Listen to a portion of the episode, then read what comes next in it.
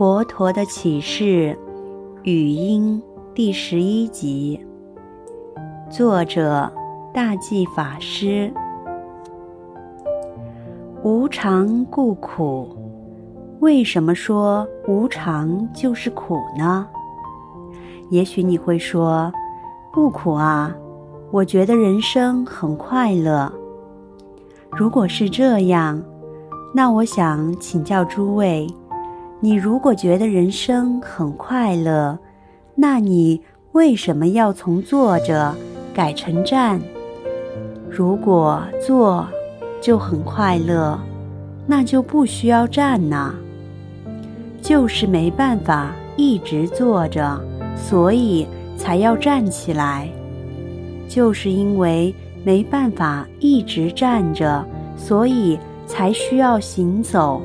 才需要跑步，就是因为没办法成天待在家里，所以才一定要出外去走一走。这种想做一些改变的背后，所隐藏的事实就是苦。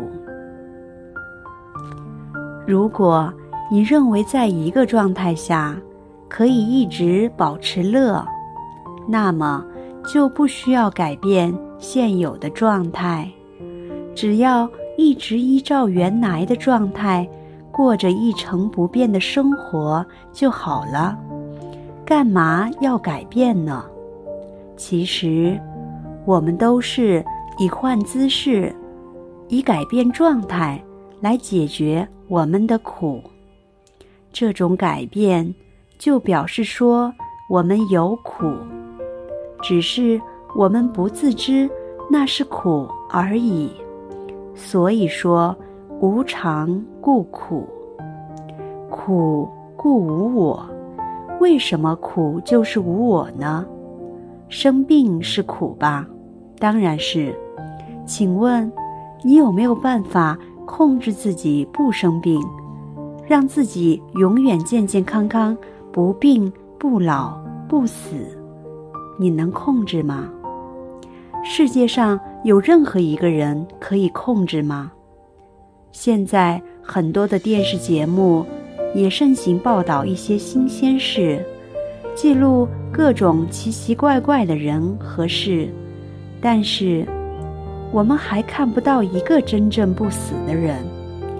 截止到目前为止，我们有听过仙人，听过有人成仙，不过。这只是耳闻而已。实际上，凡是人都必将会老，必将会死。没有一个人可以控制自己的身心，这就是无我。因为没有一个自我在那边控制着。不只是自己的身心，就连你的工作。你在面对人的问题，面对各种人际关系，你可以靠自己去掌控一切吗？完全不行。这是一个大社会，是由很多的因素合合而成的，这里面有很多的环节，并不是我们一个人就可以主导的。身心不是你可以控制的，它是会生老病死的。你来出生，可以按照自己的意愿出生吗？